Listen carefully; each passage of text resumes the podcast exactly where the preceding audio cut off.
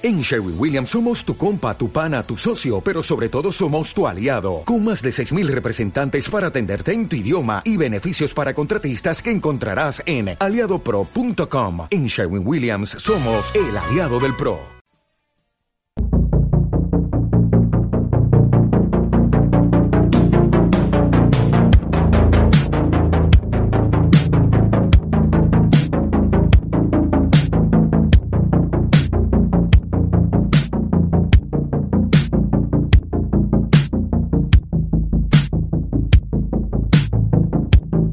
Pese a que muchas de las películas que tenían previsto estrenarse en cines, ya sea en España, en el caso que nos atañe, como en el resto del mundo, donde, salvo contados mercados, entre ellos China, donde la cosa está bastante mejor, parece ser, y de ahí los, los grandes datos de taquilla arrojando las últimas semanas, sobre todo en producciones autóctonas por ejemplo, en la película bélica The 800, que ha recaudado ya más de, bueno, está cerca ya, o si no los ha superado cuando grabo esto, ya estará por los eh, dólares 500 millones.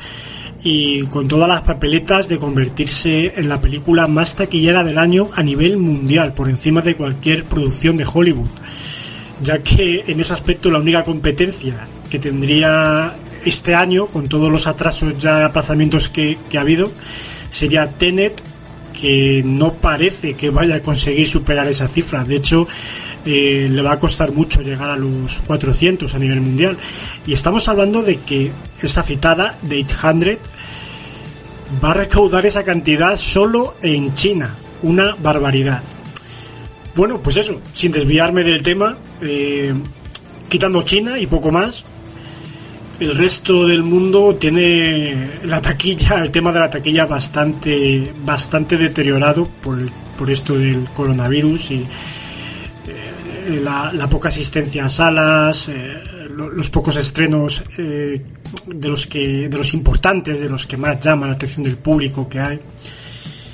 Y entre tanto, pues nos están llegando películas que en algunos casos están consiguiendo llamar más la atención de lo que lo harían, pues por eso mismo, porque no hay competencia y así tienen más visibilidad. Sea como fuere, los cines no cierran, o al menos por ahora no, y espero que no lo hagan, y siguen llegando todas las semanas estrenos, pocos, pero están llegando. Y de aquí a que termine el año nos quedan dos meses y pico en los que tenemos todavía algunas cosas interesantes por ver. De esto va el bloque central, de esto va la próxima hora más o menos que vais a escuchar a los colaboradores. En este caso han vuelto Nieves, Ignacio y tenemos un invitado especial, al señor Tart del sótano de Radio Belgrado. Y también yo, el que os habla ahora, Carlos Cubo, os va a contar sus elecciones. Cada uno hemos elegido tres películas para esta este eh, coming soon, este eh, esperamos que se estrenen más bien en lo que queda de 2020.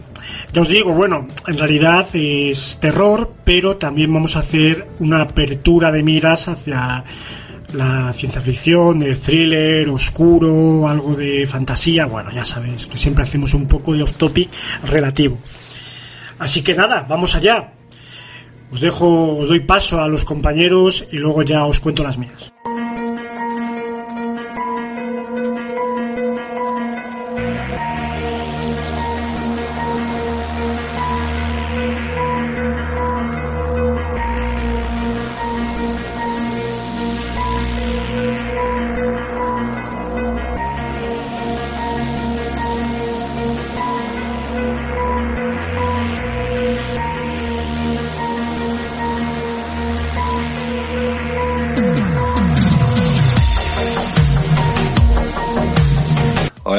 Y amigas de Almas Oscuras? ¿Cómo estamos? Eh, aquí de vuelta. Eh, nueva temporada. Estuvimos ausentes ahí en el verano y, Y nada, ya estuve hablando con Carlos, ya me, me, puso el día, ya me dijo cómo va a ir más o menos, cómo se va a desarrollar esta, esta nueva temporada que, que empieza ahora con este primer programa. En un año, bueno, ya todo, no tengo que decir nada, todos lo sabemos, un año súper raro y, nada. Eh, ya me estuvo comentando Carlos y, y, bueno, ya sabéis cuál es el, el, el leitmotiv del programa, eh, ¿no? Eh, esas, estas películas que, que, que, quedan por estrenar, si es que tienen la suerte de llegar a estrenarse, si no se retrasa nada, si no se encierra nada, si no nada, eh, de aquí a final de año. A poder ser de terror. Eh, tengo que decir que ha sido bastante difícil encontrar. También porque es verdad que los compañeros, pues cuando yo llegué ya habían seleccionado bastantes títulos. Y aún así tampoco hay muchos, aún así tampoco hay muchos. Eh, no sabía si pillar con licencias por ahí algo más fan, algo fantástico que no, que no llegase a ser terror, pero que sea género. Pero bueno, al final, al final sí, sí que he conseguido eh, tres películas que, en principio si, si, nada pasa, tienen, su, tienen su fecha de estreno durante estos meses, ¿no? De hecho he cogido una película que se estrena ahora en septiembre, otra que se estrena en octubre y otra que se estrena en noviembre. ¿Qué estará pasando en esos meses? No lo sabemos y bueno, esperemos que esté todo bien, pero bueno, eh, porque ya sabéis que, las grandes pues ya se, van a estrenar a partir del año que viene eh, eh, o no, porque yo he escuchado que TNT es como la última grande que se estrena se repetirían a verano porque bueno en principio en octubre tenemos las dos sorpresas de Wonder Woman 1984 y, y Black Widow la vida negra que, que ojalá que ojalá salga más adelante también ¿eh?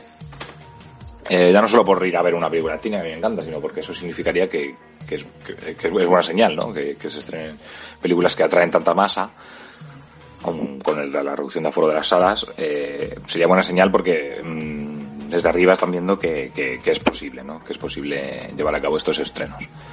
Eh, bueno, yo he seleccionado tres películas, ninguna de ellas es tan grande, para nada. Eh, pero bueno, sí que mmm, pueden considerarse estrenos a, tener en cuenta dentro de los gustos del aficionado al cine de terror que pueda tener en cuenta de aquí a, a que finalice este asqueroso 2020. Eh, bueno, vamos allá. Eh, tenemos el primer estreno que quiero reseñar o que quiero comentar como que lo espero o que, bueno, que, sí, que es destacable, que, que, hay que verla. Eh, es el 18 de septiembre y me estoy refiriendo a Urubú. Urubú es una película dirigida por Alejandro Ibáñez, que no es nada, es nada más y nada menos que el hijo de, de Chicho, Ibáñez Serrador. Es la película que abrió Nocturna. Eh, no pude verla, no pude verla, también ha, ha paseado por, por, otros festivales como Isla Calavera y demás. Y. Y nada, mmm, vemos a José Carabias en el reparto, y eso era un. Eso habría que, había que remarcarlo, yo siempre lo tenía ahí presente, que salía José Carabias. Y nada, eh, la película cuenta que Tomás, un fotógrafo y ornitólogo en horas bajas, trata de relanzar su carrera y arrastrar a su familia a la selva amazónica en busca del urubú albino. Un extraño pajarraco del que no existe registro ni libertad. La desaparición de su hija convierte el viaje en una terrible pesadilla. Eh, bueno, eh, me llama bastante la atención. Eh, entorno exótico. Ópera prima de un hijo de un grande. Vamos a ver qué tal también actual en la película. Como digo, entorno exótico, pues yo espero un survival medianamente entretenido, ¿no? Y, que maneje bien las, las, fichas en un, en, una, en un emplazamiento tan, tan bueno, ¿no? Para, para llevar a cabo un, una, una película de terror, un thriller violento, como es esto, un, una selva, ¿no? Una selva, eh, amazónica no, creo yo que, estu, esté rodada allí, o, o, igual sí, me estoy volando, no lo sé.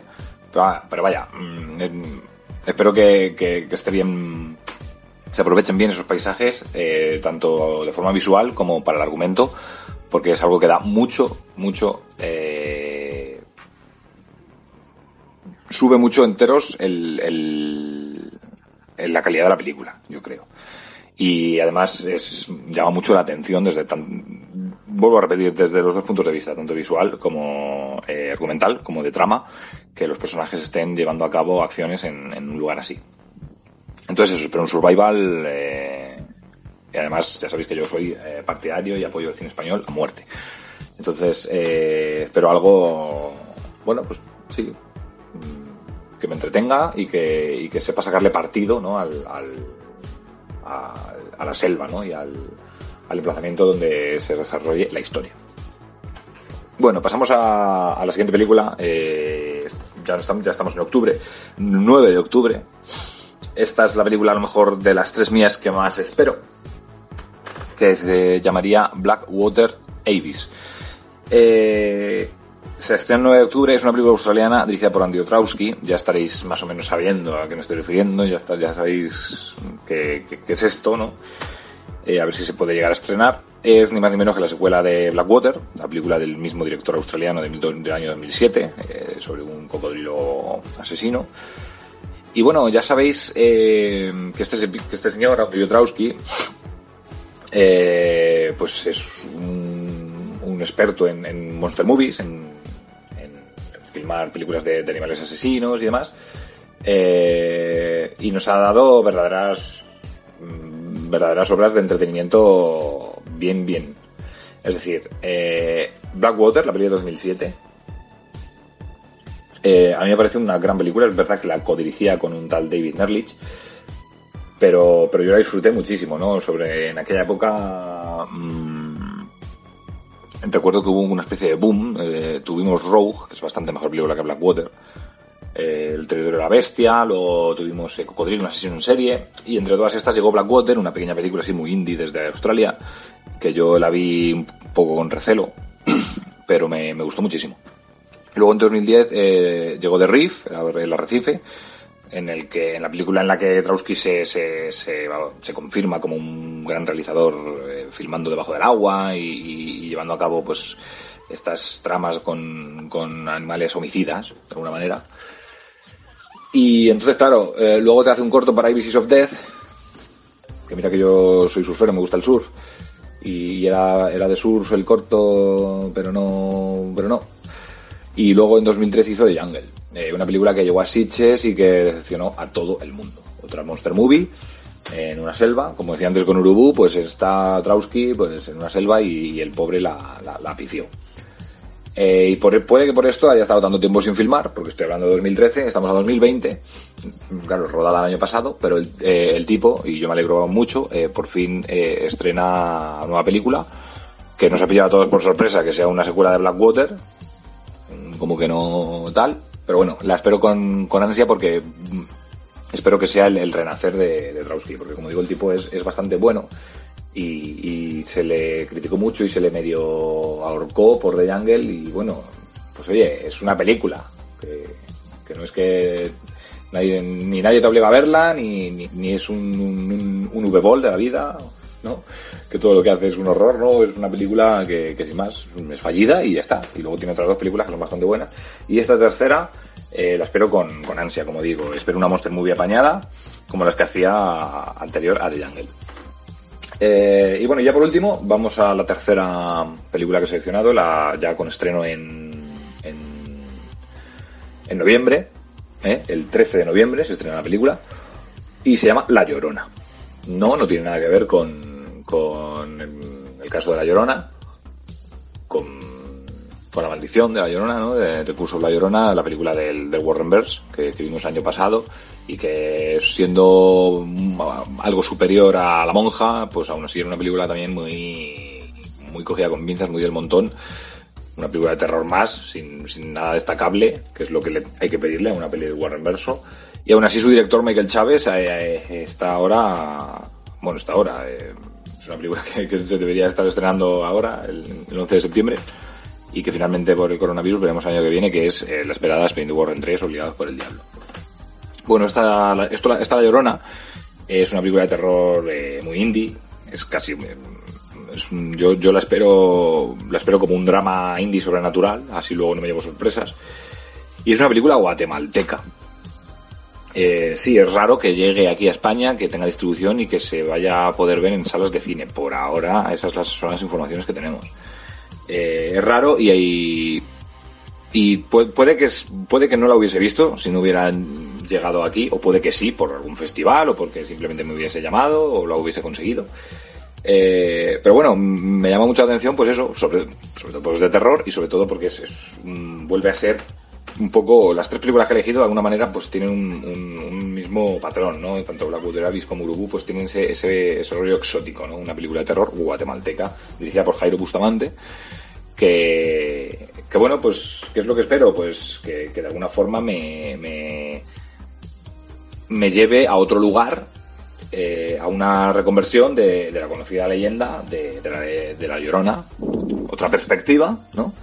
Eh, todos sabemos que la Llorona pues, es una leyenda muy, muy famosa en México, pero, pero no solo en México, o sea, en México es muy, muy famosa y es donde se dan, eh, de donde viene el fantasma de la mayoría de las películas que se han basado en, este personaje del, del folclore popular, no solo en, la del Warren Verso, en otras llamadas La Llorona eh, y demás, La Llorona 2, bastante malas pues esta eh, viene a tomárselo bastante en serio y, desde una perspectiva, pues ya está desde otro país, desde otra cultura, que es la guatemalteca. Y, ya digo, como digo, una película de terror eh, muy independiente, muy exótica y que va a mezclarlo, yo supongo, con, toques dramáticos y todo muy indie pero que tiene bastante buena pinta. Y tengo que decir una cosa, tiene bastante buena pinta además porque para que una película guatemalteca se llegue a distribuir y tenga estreno en cines en, Europa, eh, eso es por algo. Eso no es, eso no es cuestión de, fortuna ni de casualidad. Eso es por algo y estoy seguro que la película esconde algo muy, muy bueno y muy interesante. Y esperemos que se llegue a estrenar y esperemos poder disfrutarla. Bueno, pues hasta aquí, esas eran mis tres películas. Eh, espero que el resto de colaboradores que os interese también. Las películas a mí me interesan muchísimo todas, claro. Las hay muy grandes y, que esperamos con, con, con, ahí con paciencia y con incertidumbre de saber si al final las vamos a ver este año o el que viene o dentro de cinco o directamente en plataformas, que también puede pasar como ha pasado recientemente con Mulan. Eh, eso, espero que os interesen las informaciones que les dan los compañeros en en el resto de secciones. Eh, un saludo a todos los compañeros, un saludo a todos los que escucháis, claro, muchas gracias y un saludo a Carlos. Y nada, nos vemos en el siguiente Almas Oscuras, ¿vale? Un abrazo, chao.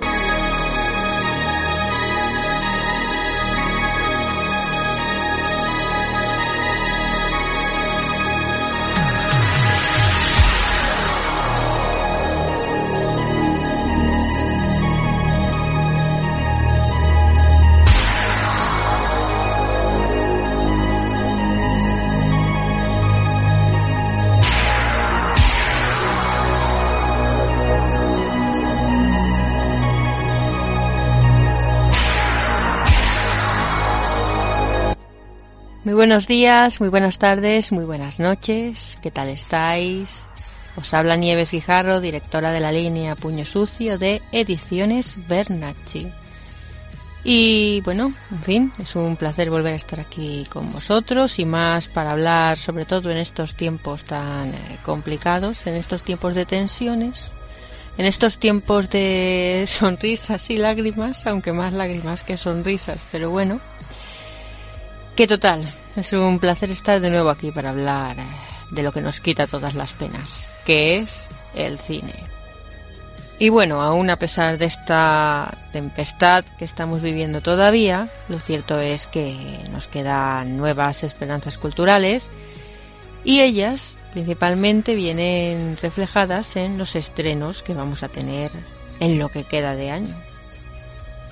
Uno de ellos, quizá el más esperado, es eh, un remake de una obra ya icónica, basada a su vez en una obra literaria también bastante icónica, como es el Dune de Frank Herbert.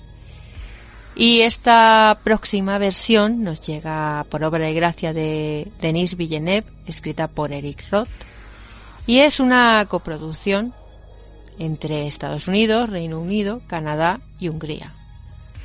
Vaya, por lo que parece ser bastante exótica. Su estreno se prevé concretamente para el 20 de noviembre.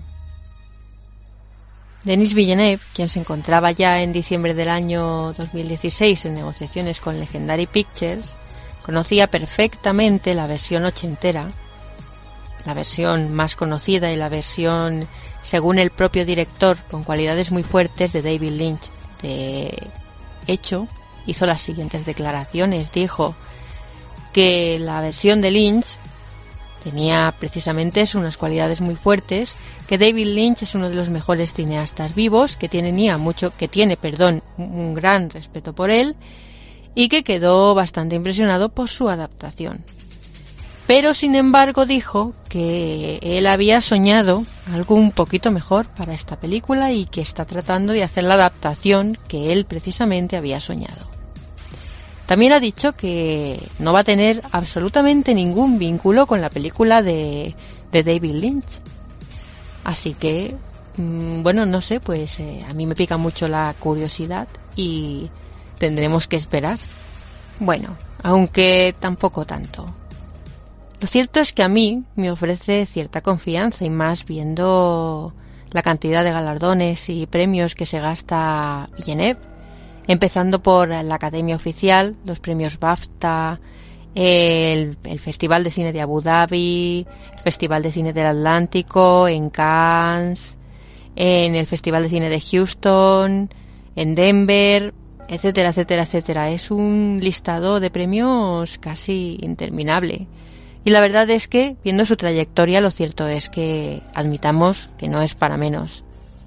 Su trayectoria no es que sea excesivamente amplia, pero sí es ejemplar. Tiene títulos muy importantes como Sicario, Enemy, Prisoners, Blade Runner 2049, está especialmente importante, y La Llegada. Esta película que particularmente me encantó no solo me encantó por su excepcional reparto, que están todos magníficos, sino que me encantó por el mensaje que subyace bajo la piel de esta historia de comunicación entre humanos y alienígenas. Y es que toca un tema que es verdaderamente primordial, el tema del lenguaje. Cómo unos signos, unas eh, palabras inclusive se pueden tergiversar y cómo cuando esas palabras o signos se tergiversan pueden dar lugar a a conflictos muy importantes y no deseados en esta ocasión un conflicto importante de carácter humanitario. Por lo tanto, trae una grandísima moraleja y es hay que tener mucho cuidado con cómo nos expresamos o con lo que vamos a decir y a la persona o personas a las que se lo vamos a decir. Una gran premisa la de Denis Villeneuve. Y bueno, por lo que tengo entendido, también Lynch piensa en Villeneuve como un genio, así lo dijo también en unas declaraciones en las que afirmó estar muy curioso por ver lo que va a pasar con esta adaptación. También dijo que Villeneuve estaba formando un reparto genial con un montón de personas talentosas. También comparó lo que estaba haciendo con un reto bastante grande y le deseó mucha suerte y también dijo pues lo mismo que yo os he dicho como comentaba que era un maravilloso director y en fin, que el libro también le encanta, por lo que, al igual que yo y bueno, muchos más espectadores, está esperando esta versión. Y yo de verdad le deseo la mayor de las suertes y, en fin, seguro que nos trae una maravilla. Del siguiente estreno del que os voy a hablar ya os hablé en otra ocasión anterior, precisamente cuando hablábamos de estrenos cinematográficos basados en obras literarias. Y es que esta producción se está cociendo a fuego lento ya que lleva en negociaciones desde el año 2015. El título en cuestión es Muerte en el Nilo y por supuesto está basada en la famosa novela de Agatha Christie escrita en el año 1937. Fue James Pritchard, bisnieto de la autora, quien se mostró encantado con el proyecto y apoyó a Kenneth Branagh. Es más, dijo que su colaboración con Branagh era bastante positiva. Poco a poco, el elenco se fue completando. Ya en el año 2017, 20th Century Fox anunció que esta película se estaba desarrollando se determinaría la presencia del propio Kenneth Branagh interpretando al personaje principal, Hércules Poirot, y en torno al resto de años, por ejemplo en 2018, se unió la reputadísima Gal Gadot, también se unió Armie Hammer y bueno, Annette Bening estuvo ahí ahí en negociaciones, pero finalmente pues no formó parte del elenco. Este baile de actores y otras cuestiones hicieron que la filmación se prolongase hasta diciembre del año 2019, o sea, ha sido terminada muy, muy, muy, muy recientemente. Su estreno es ya inminente, el 23 de octubre de, este mismo año, o sea, ya casi, ya casi, ya casi. Y bueno, yo quiero pensar que al cocerse a fuego lento, siempre los mejores proyectos son los que más, por más vicisitudes pasan, ¿no? Quiero tener esperanzas, pero en este caso es que sí que es cierto que la dirigida en el año 1978 por John Guillermin, pues eh, es imposible que sea mejorable. Fijaos el reparto que tenía el grandísimo Peter Ustinov como Hércules Poirot. Ustinov, un grandísimo actor, el mejor Nerón de toda la historia. Maravillosa también Beth Davis, Mia Farrow, David Niven, Angela Lansbury. Es que si os fijáis, está plagado de estrellas, es, es ya todo un clásico.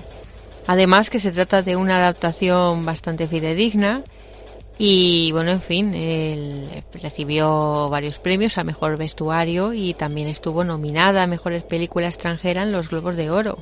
A ver, no quiero decir para nada que este resultado tenga por qué ser malo, pero bueno, ¿para qué voy a mentir? Visto lo visto y como os he dicho, tratándose de un pedazo de clásico, veo que lo tiene bastante complicado. Igualmente, pues le deseo muchísima suerte y por supuesto, yo la veré para poder traeros aquí mi opinión. Como veis, ya tenemos dos remakes de obras basadas al mismo tiempo en clásicos de la literatura.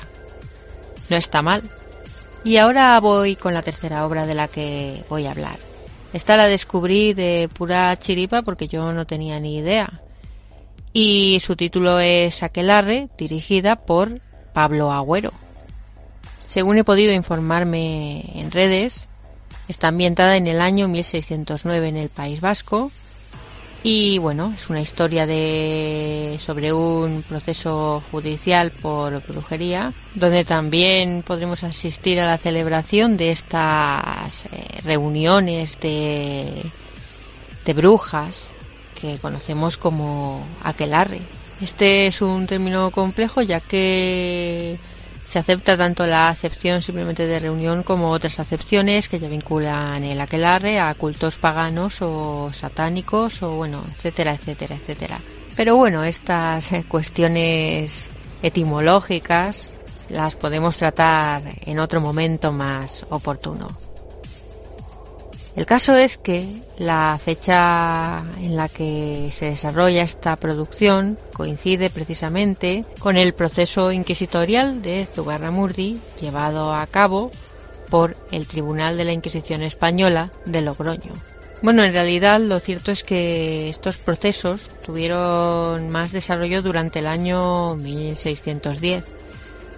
Mm, cuando se desarrolla la película, que es el año 1609, Concretamente había comenzado la llamada caza de brujas de la Abort. Esta caza de brujas fue principalmente llevada a cabo por un juez, un juez llamado Pierre de Lancre, juez de Burdeos, que imagino es el personaje que quiere representarse en esta película porque según he leído el protagonista también es un juez, en este caso de nombre Rostegui, que es encomendado por el rey para purificar la región. Entonces es cuando comienzan los arrestos y, las acusaciones de, de brujería. Puede deducirse de esto que estoy diciendo que esta sinopsis pues representa un poco la caza de brujas de, del aborto. El foco de la historia se centra en, en una protagonista femenina que dice haber participado en estos encuentros. Esto me da más razón para afianzar mi hipótesis, ya que todo esto de, labor comienza con una, con una delación que llegó por parte de una mujer de 20 años más o menos que había llegado allí para trabajar de criada.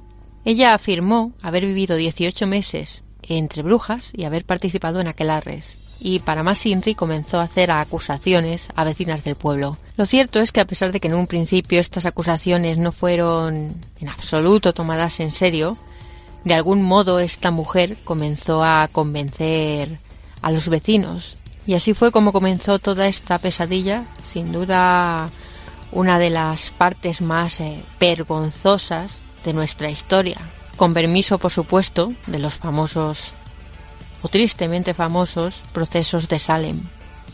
Parece ser que la producción podrá verse dentro de la sección oficial de largometrajes a concurso en el próximo Festival de Cine de San Sebastián.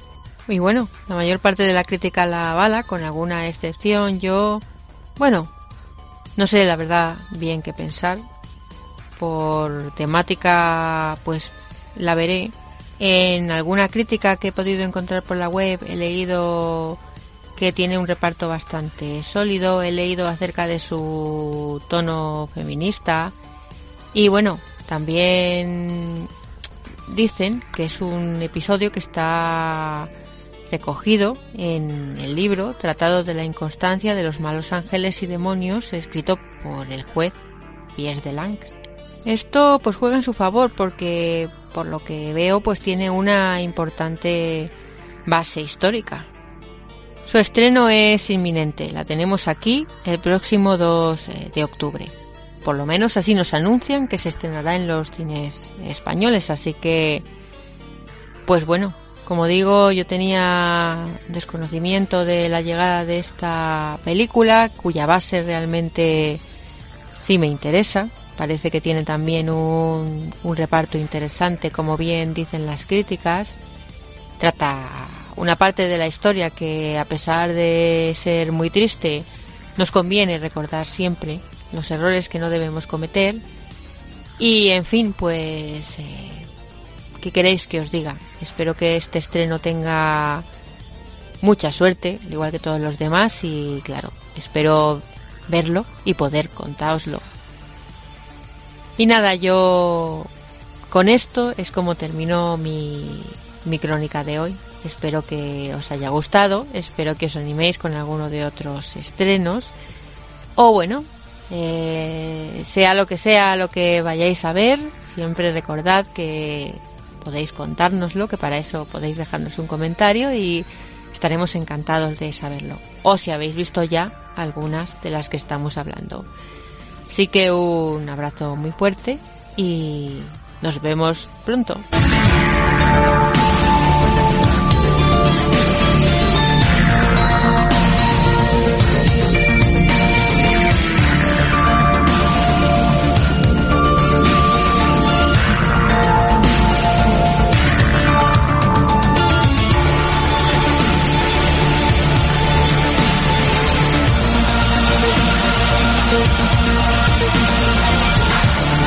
Hola, ¿qué tal, queridos oyentes? Soy el señor Dar del sótano de Radio Belgrado y voy a indicar pues eh, mis películas así más esperadas, ¿no? Bueno, no es del todo cierto porque sé que muchas han estado pilladas ya, así que bueno, he estado investigando un poco y voy a decir otras películas que, que me interesan y que incluso son de esas que a lo mejor son las que acaban convirtiéndose por tus favoritas, ¿no? Porque yo creo que en esto del cine suele pasar, ¿no? Que, que solemos esperar ciertas películas o incluso a veces ciertos blockbusters, ¿no? Y a veces esas cintas, ¿no? Eh, menos esperadas o incluso eh, bajo presupuesto son las que nos acaban sorprendiendo, ¿no? Eh, a ver, eh, fíjate, yo creo que iba, iba a estrenarse este año la de Last Night in, in Soho de Edgar Wright y pone que es para el 2021, así que tengo que eliminar otras. Pero bueno, eh, una de las que sí que estoy esperando mucho es, es Relic, es una cinta australiana de, terror en la que, bueno, una familia es acosada, ¿no? Por una especie de demencia, eh, llámalo demencia o entidad, que ha pasado por el Festival de Sitges y que no he tenido la oportunidad de verlo, pero que me han indicado que, que, es una maravilla, ¿no? Así que le tengo bastante ganas, ¿no? Siguiendo un poco el hilo de cintas que han aparecido por Sitges, eh, también le tengo muchísimas ganas a Sea Dice Tomorrow, aunque aquí he hecho trampas y, a esta la voy a ver eh, dentro de muy poquito, quizás antes que, que el estreno, pero que también es una cinta de, terror así un poco eh, onírico, extraño, que, tiene una premisa muy buena y que, y que bueno, que creo que también eh, está gustando mucho, ¿no? Así que esas dos las tengo muy, muy apuntadas. Luego, eh, voy a reconocer una filia que tengo yo muy de señor Dar, que, que quiero ver este cuerpo me sienta de muerte. Lo primero porque es una producción de la Blumhouse, que es una productora que, que la, suelo, la suelo seguir con bastante afinidad. Y lo segundo porque eh, eh, habla de intercambios de cuerpos. Y yo es que soy muy fan desde bueno viceversa eh, esta de Disney con Jimmy Lee Curtis. Es que hay un montón sabes y me gusta mucho ese tipo de, cintas ese tipo de género. Y en este caso es de una adolescente con en la que intercambia el cuerpo con un asesino en serie interpretada por Bisbao así que le tengo le tengo ganas no sé que me lo voy a pasar bien no así que creo que he dicho ya ya tres y nada, y también, bueno, eh, por citar que dentro de poquito ya he leído que Amazon ha comprado los derechos de El Príncipe de Zamunda, la segunda parte, la secuela. Y bueno, pues yo, yo por lo menos le, tengo ganas a esa. Y también a Nomadland, que es una cinta que además creo que seguramente será premiada. Y sobre todo la quiero ver porque está dirigida por Chloe Zhao, ¿no? Esta directora creo que es eh, asiática, creo que es china, si mal no recuerdo. Eh, porque bueno, me, encantó la película de The Rider y, creo que tiene una premisa también muy de, viaje, ¿no? Y de eh, con ese oeste, ¿no? Esa especie de western extraños que, hace esta mujer y encima porque está interpretada por Franz McDormand, ¿no? Que yo creo que ya eso es garantía. Bueno, pues estas han sido mis cintas más esperadas y nada, un abrazo a todos los oyentes de Almas Oscura y también a, y especialmente a Carlos. Un abrazo, jefe.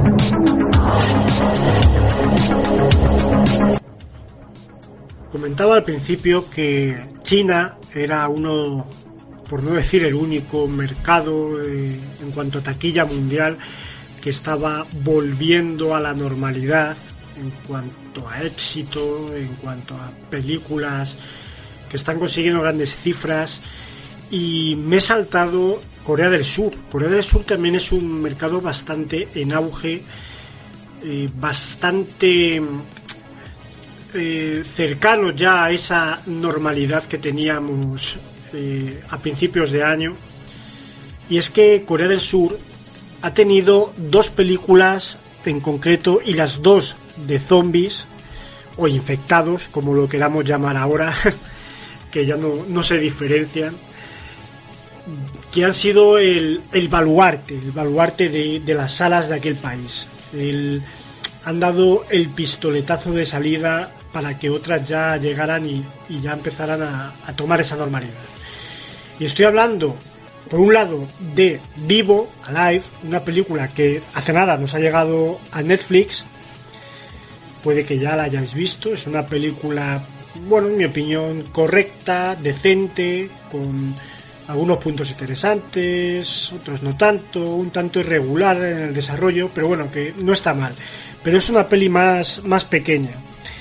Fue un éxito inesperado en la taquilla, fue la que empezó a marcar el camino, pero es que poco después llegó Train to Busan 2, o bueno, como la conocemos también simplemente Península o Train to Busan eh, presenta Península, que al fin y al cabo es la segunda parte de Train to Busan, todo el mundo la conoce así, y ya pegó el petardazo. O sea, ha sido un éxito grandísimo en Corea del Sur.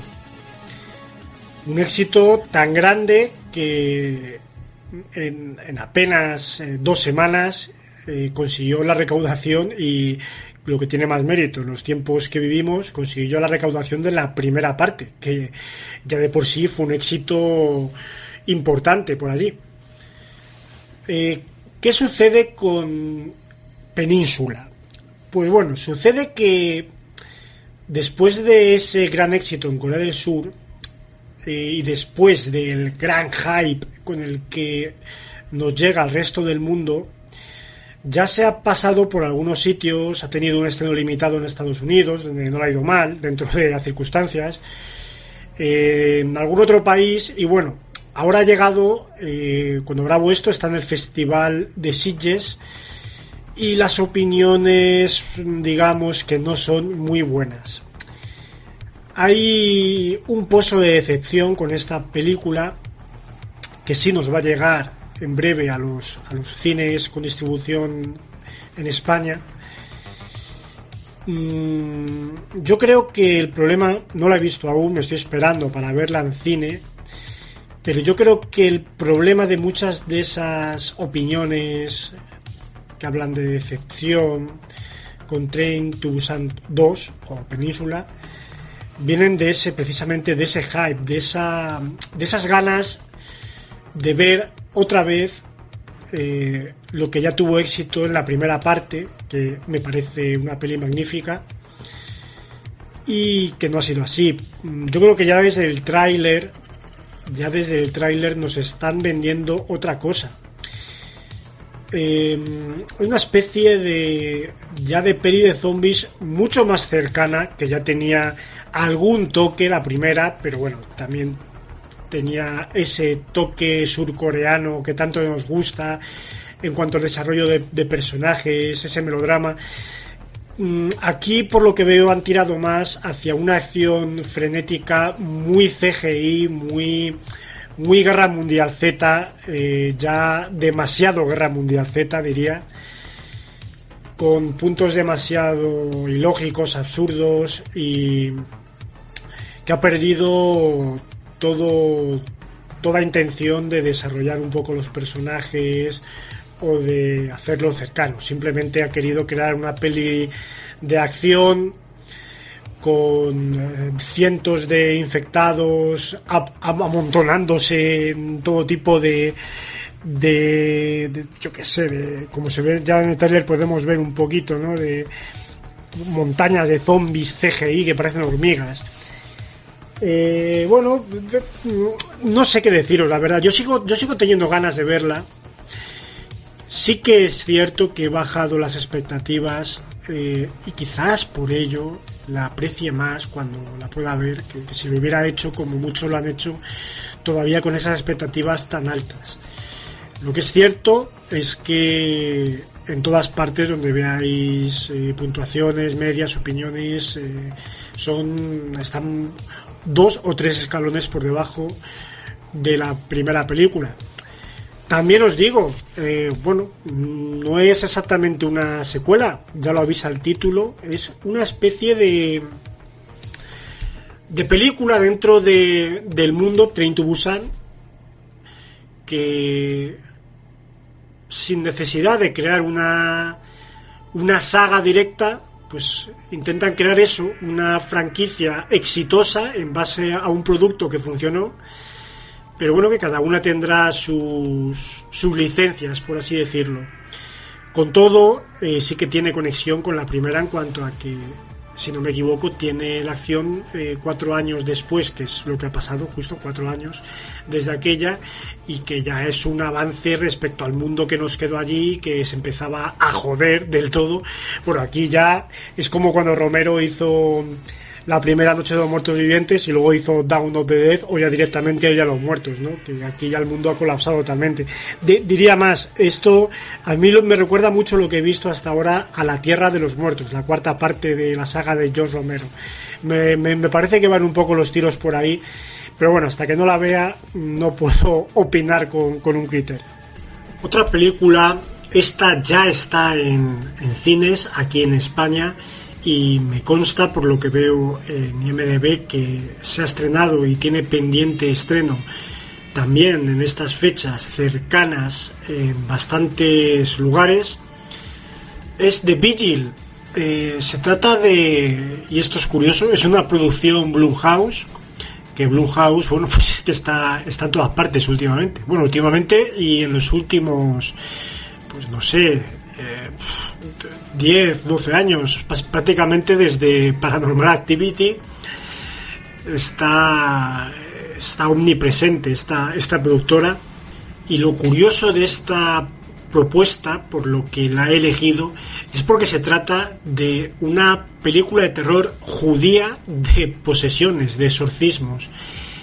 Eh, bueno, básicamente, aparte de que unos cuantos miembros de su equipo, si veis los apellidos, es claramente eh, personal eh, judío, pues tenemos una trama que va de, de, un tipo que se convierte en Shomer nocturno, que yo hasta ahora desconocía lo que era, pero parece ser una, una práctica judía en la que una persona tiene que vigilar el cadáver de un miembro de la comunidad que recientemente ha fallecido.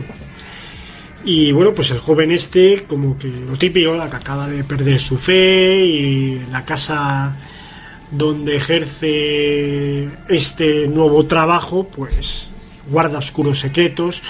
Y bueno, por lo que más o menos tengo entendido, por lo que he visto en el trailer pues tiene pinta de, ir un poco por el rollo de las, de las posesiones, pero en un marco muy teatral.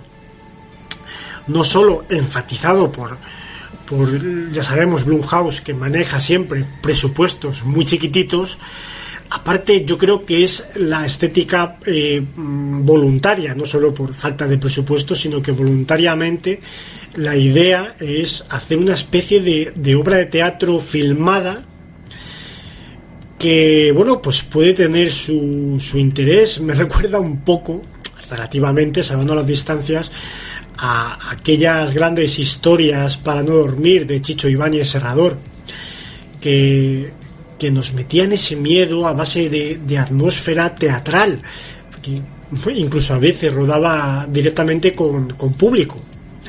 Bueno, pues me ha, me ha conquistado, por así decirlo, eh, lo que he visto de esta peli de Vigil, de la que no conocía prácticamente nada hasta ahora, que me he informado de próximos estrenos, por, por esta curiosa forma de, de enfocar el, terror. Eh, bueno, esta película eh, ya en el 2000, eh, de hecho, ya en 2019 se presentó en Toronto. Eh, bueno, tuvo buenas eh, críticas. De hecho, si os fijáis por ahí en Rotten Tomatoes, todos estos sitios, tiene bastantes buenas críticas, un 90%. Luego ya entre el público, pues ha causado más disparidad.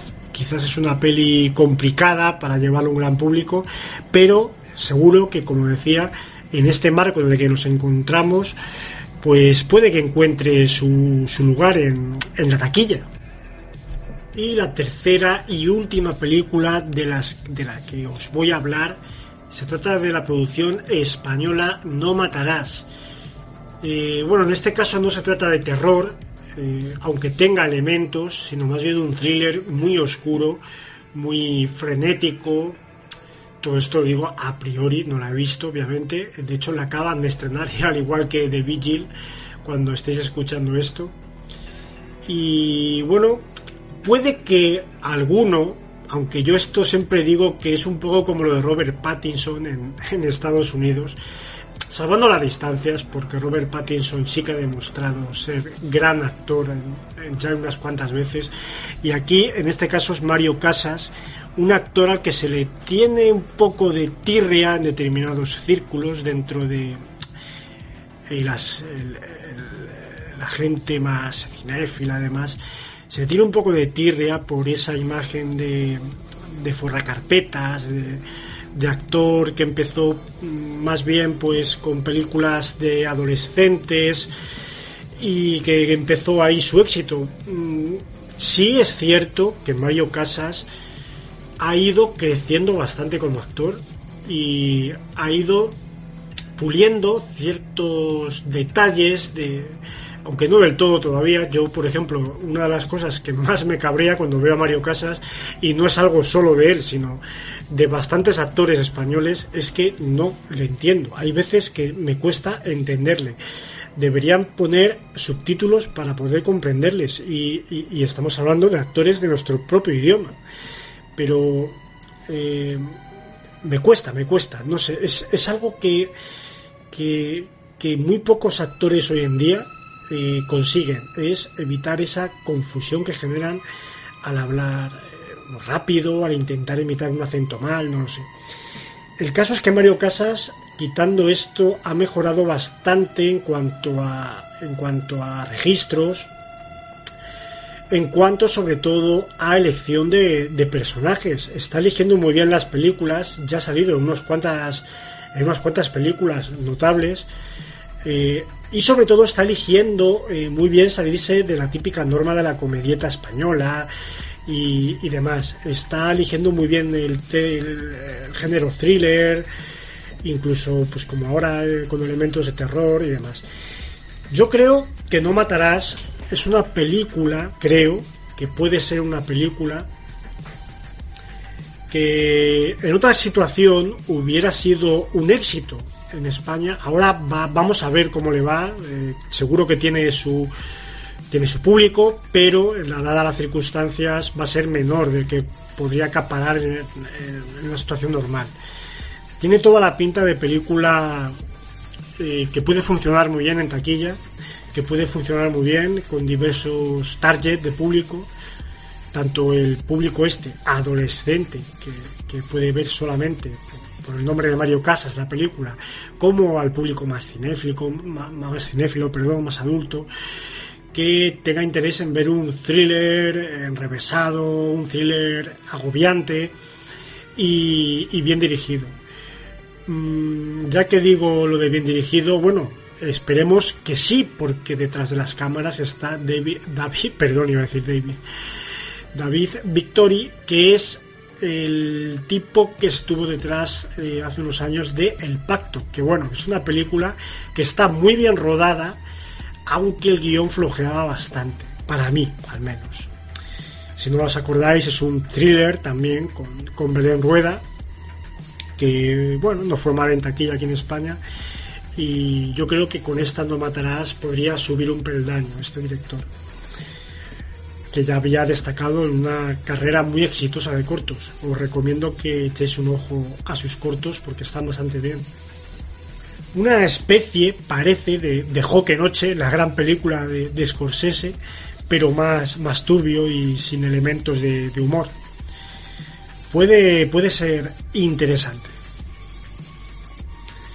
Así que nada amigos, llegamos al final de este repaso, de este bloque central Espero que hayáis cogido papel y boli para apuntaros.